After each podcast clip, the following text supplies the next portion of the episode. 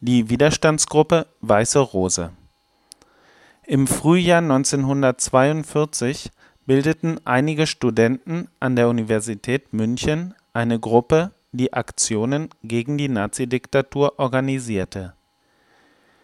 Diese Widerstandsgruppe nannte sich Weiße Rose.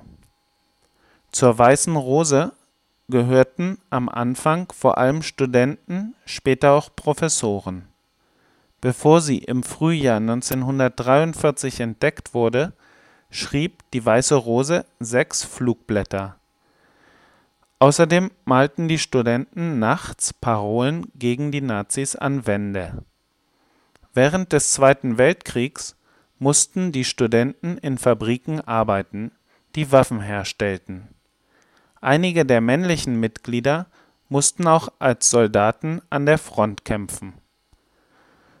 So sahen sie Verbrechen der Nazis, von denen viele Leute in Deutschland nichts wussten. Mit ihren Flugblättern wollte die Weiße Rose nicht nur informieren. Die Studenten zeigten, dass nicht alle Deutschen die Nazis unterstützten.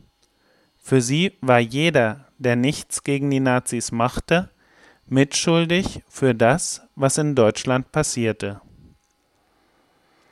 Die Weiße Rose war nicht nur in München aktiv. Von Anfang an schickte die Gruppe Flugblätter an Freunde in ganz Deutschland. Am Ende stand immer der Satz Wir bitten, diesen Text möglichst oft abzuschreiben und weiterzuverteilen. Die Gruppe hoffte, dass es so eines Tages einen breiten Widerstand in ganz Deutschland geben würde.